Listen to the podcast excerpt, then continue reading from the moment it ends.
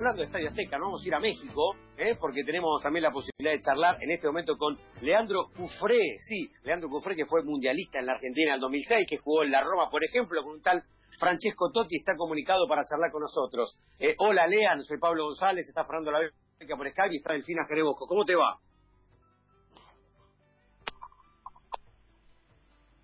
Hola, Pablo.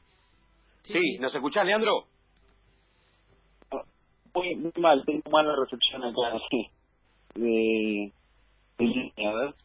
A ver, ahí. A ver si podemos, a ver si podemos sacarte un poquito mejor, si tenés mejor recepción ahora. ¿Ustedes me escuchan bien? Te escuchamos bien, un poquito bajo, pero te escuchamos bien. Ahí está, yo los escucho mejor ahora. Bueno, ¿cómo andas, Lean? ¿Cómo está la cosa por México? ¿Cómo andas vos? Bien, bien, todo bien. Acá, bueno, con, con esta contingencia a nivel mundial, esta pandemia, la verdad que nos tiene un poquito todos preocupados, pero, pero bueno, lo importante es que, que, está, que tenemos que estar informados, ¿no? Si uno está informado, eh, puede, puede prevenir muchas cosas. La, la, la no información, eh, eso sí es preocupante, pero mientras estemos informados, te da tranquilidad, ¿no? Más allá de lo que, de lo que esté pasando, ¿no? Que también es algo muy negativo para, para el mundo, la cantidad de muertes y contagios, y, y bueno, la verdad que eh, es algo que, que nadie lo esperaba. Eh, Leandro, eh, eh, estás en Guadalajara, me, me quedé pensando, porque vos jugaste en la Roma, jugaste en Mónaco, a, a pensar, jugaste en Alemania, jugaste en Croacia. ¿Cuántos años hace que vivís fuera del país? Eh, prácticamente más de 20 años, porque eh, Oh. nos fuimos en el eh, en el 2001, así que sí, vos. 20 años fuera del país. Sí, sí, sí, sí. Eh, la verdad que fue una, una carrera bastante movida, pero muy entretenida a la vez y, y bueno, pasando por grandes grandes equipos y grandes ciudades también, porque me tocó la suerte de tener esta- estos estos lindos equipos donde donde me tocó tener las ciudades que eran eh, impresionantes, ¿no? La mayoría eran todas capitales, como Zagreb, como en Berlín, como en Roma, eh, bueno, acá en Guadalajara mismo es una ciudad enorme, hermosa, entonces me ha tocado, tuve la suerte de tener lindas ciudades también para vivir con la familia. Sí, está claro, y Mónaco también, eh, pero de, de las que viviste, si tenés que elegir una para volver a vivir mañana con la familia, ¿cuál es? Uf. Y amo Roma, amo Roma, pasamos cinco años en Italia maravillosos y bueno, obviamente Monte Carlo es una ciudad increíble.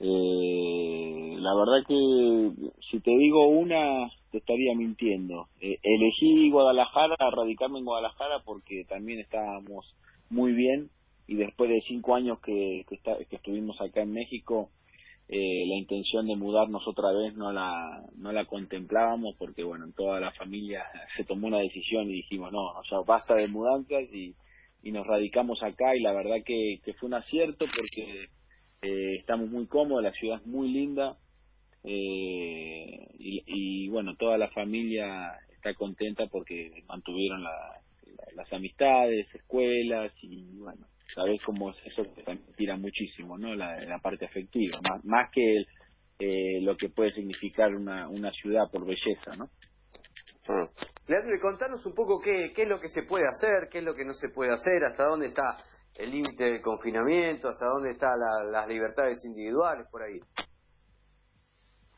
Bueno, acá eh, ya pusieron eh, eh, la cuarentena obligatoria como en Argentina y bueno, si tenés que salir, eh, tenés que salir con eh, el barbijo, cubreboca, tenés lugares específicos que sí te dejan ir, no es tan estricto como en Argentina porque hasta la semana pasada era una cuarentena eh, voluntaria, ¿no? Entonces, eh, y se mantuvo bastante bien y ahora como entramos eh, hoy eh, en la fase en la fase 3, entonces ya lo hicieron un poquito más estricto y, seguramente va a haber algunos retenes ahí para que para para que digas a dónde vas a ir, pero bueno, por el momento no no no está el tema como en Argentina de de necesitar permisos y, y todo lo demás, ¿no? Pero sí, hoy se, se levantó eso y, y hay que acatar esa esa orden porque creo que si nos cuidamos eh, podemos eh, ayudar a, salir un poquito un poquito antes de lo de lo previsto no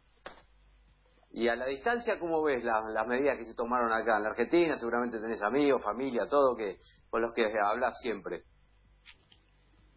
Sí sí bien bien. Creo que se tomaron medidas en el momento en el momento justo. Eh, bueno dieron no me, no me pareció correcto lo del mayores de adultos mayores de 70 años que estén en su casa, eh, si bien es algo que que es para prevenir, creo que la decisión tiene que pasar por esta gente porque a las personas mayores de 70 años le dice de quedarte en tu casa y, la verdad que no me parece no me parece justo, ¿no? No me parece justo. Y por eso dieron marcha atrás y bueno, seguramente ahora cuando salen tienen que hacer un aviso y les van a dar una unas eh, indicaciones para seguir a los mayores.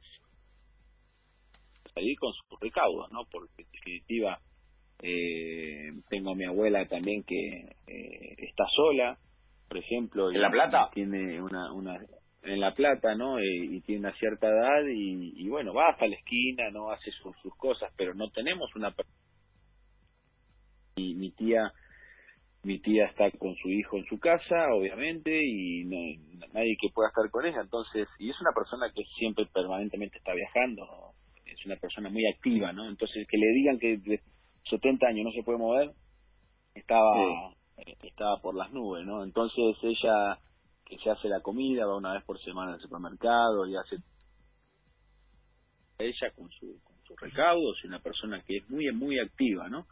entonces me parecía injusto eso entonces ahora que se levantó eso me parece algo algo positivo después las otras medidas me parecen buenas y bueno ahora que eh, también hay que hay que ayudar a las a, las empresas porque no pasa solamente por eh, hay que reactivar la economía y está muy complicada también. Tengo muchos amigos allá y seguramente conocidos que, que, la están pasando la están pasando muy mal no porque al no el rubro gastronómico por ejemplo eh, la estamos pasando muy mal muy mal eh, sin ayuda de, del gobierno una mínima ayuda del gobierno. Vos tenés una cervecería en la plata no Leandro sí sí tengo una cervecería en la plata y, bueno es es, es eh, tenemos casi 50 empleados entonces es es muy difícil es muy difícil eh, mantener y aparte que es una cervecería que ha pasado todas las crisis de la Argentina y, tapando agujeros y tratando siempre privilegiando de, eh,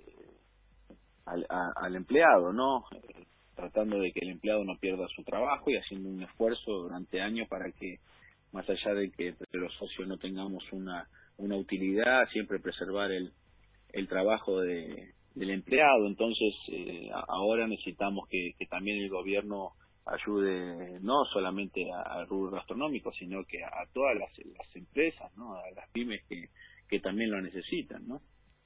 Leandro, eh, tu, Delfina, ¿cómo andás? Tu cabeza, por lo que estás contando, está en La Plata con, con esto que, me estás, que nos estás contando con el tema de tu, de tu negocio, de tu local. Y ahí en, en México, eh, esta cuarentena, la digamos, la aprovechás no, porque sí o sí tenés que estar en tu casa, pero la aprovechás como para, no sé, pensar qué quieres hacer con tu trabajo, cambiar algo, empezar algo nuevo, no sé, ¿te, te, encuentras haciendo ese tipo de balances, cosas? Sí, justo justo nos agarró que, bueno, dejamos de, entrenar al Atlas, yo estaba como entrenador del Atlas, estuvimos en tres campeonatos, casi 11 meses, eh, y la verdad que en un balance fue muy muy bueno, muy positivo porque agarramos al equipo prácticamente en zona de descenso y mantuvimos la categoría. Y, y bueno, en el segundo torneo estuvimos a, nada de calificar en liguilla, que es acá muy importante.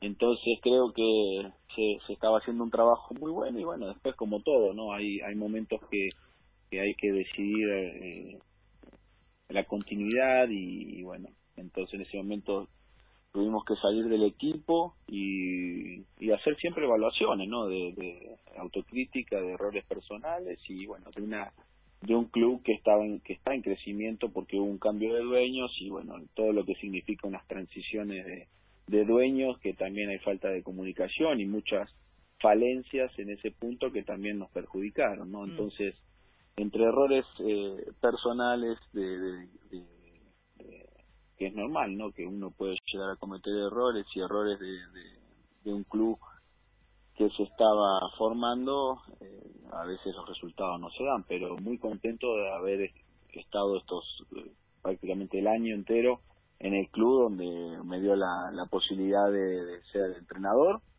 y primero como jugador cuando yo estaba en Europa me llamaron para venir al Atlas y, y después eh, me dio la posibilidad de ser entrenador, ¿no? Así que la verdad súper agradecido con el club. Bueno, bien. Y con la gente, ¿no? obviamente. Sí, muy bien, muy bien, muy contento. Una por, eso estás ahí, Sí, sí, justo aparte eh, es la ciudad donde, en Guadalajara, donde está el Atlas, está Atlas y Chivas, eh, son dos equipos eh, enormes, con mucha historia y obviamente que cuando me, llamaron, que era mi, yo había estado ya de ayudante en Cruz Azul de, de Tomás Boy y después estuve en Santos Laguna donde obtuvimos el campeonato. Entonces era era el momento justo para despegar había tenido esas dos experiencias como ayudante y, y bueno me llama Atlas y, en dificultades como una familia no si hubiera sido otro equipo pues quizás lo hubiera pensado y hubiera esperado para para agarrar un equipo sin tanta necesidad de, de puntos no eh, y, tener un poquito más de paciencia, el ambiente sobre todo.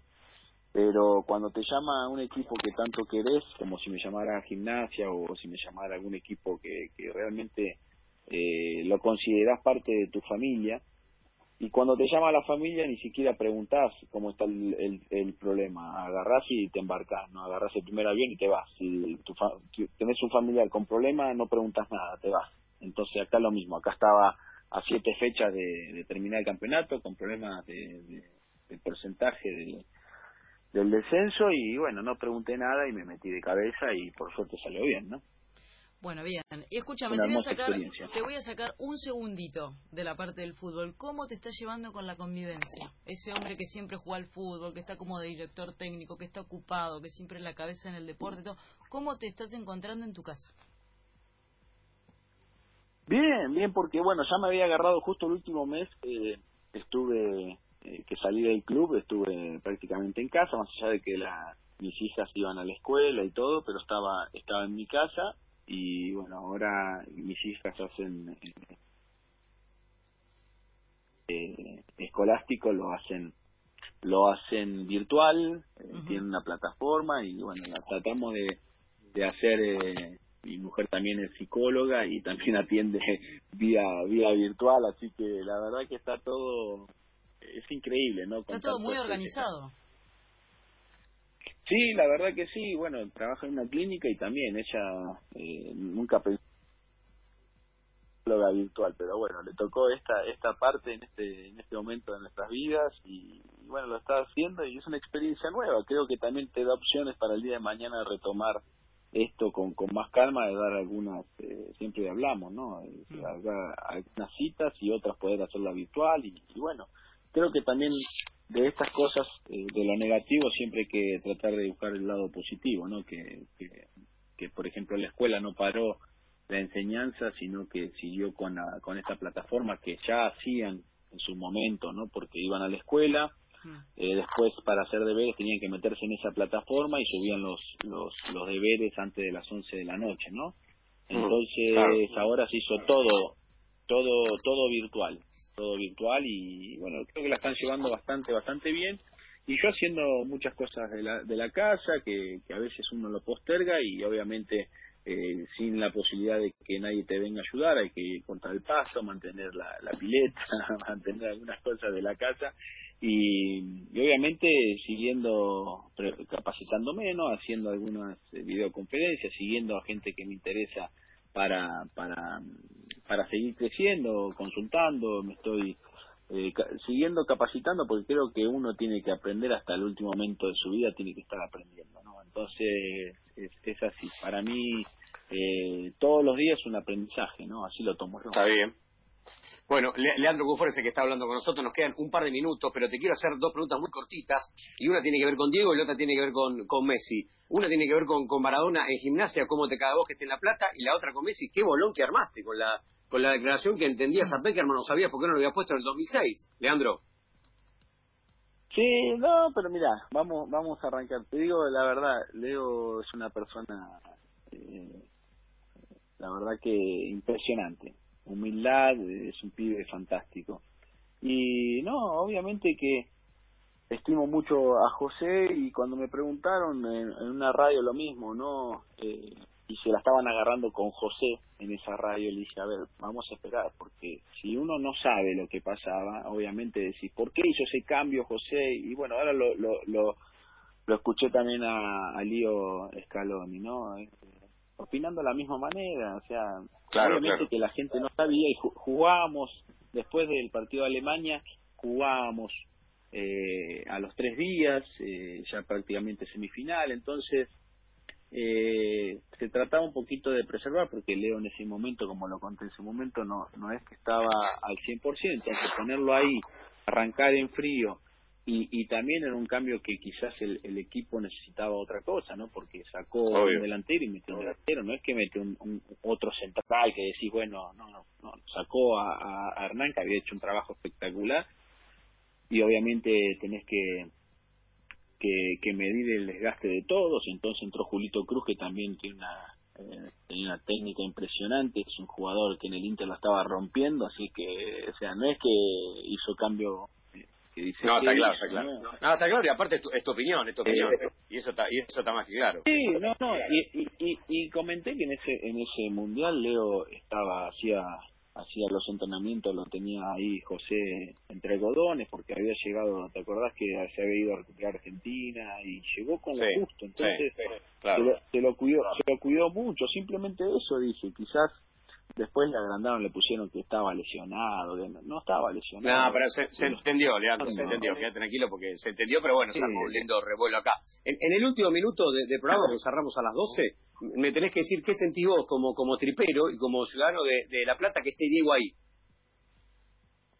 Ah, una emoción enorme, que Diego esté ahí es una emoción enorme y aparte está bien acompañado, estoy tranquilo porque su cuerpo técnico también es, es de, una calidad humana impresionante, entonces eh, pensando siempre como hincha ¿no? de gimnasia y después eh, la verdad que Diego es una persona lo conozco muy poco, pero tuve la posibilidad de conocerlo y, convivir con él y, es una persona de un corazón enorme, de un corazón enorme y eso me pone contento que esté en gimnasia, porque gimnasia es como una familia, como te lo dije antes, ¿no? Entonces que Diego esté ahí me, me, llena de orgullo, me llena de orgullo que una persona que ha recorrido, que recorrió el mundo y, y que caiga en gimnasia y lo veo hablando de gimnasia y está enamorado del club me, me llena de orgullo, la verdad me llena de orgullo porque sabía que le iba a ir bien, ¿no? Más allá de cualquier resultado deportivo que obviamente hay que ver, hay que evaluar muchas cosas, no solamente el cuerpo técnico, hay que evaluar muchas cosas en las condiciones que está el club, pero él que hable así de gimnasia, que se quedaría a vivir eh, en el club, eso me, me llena de orgullo, la verdad que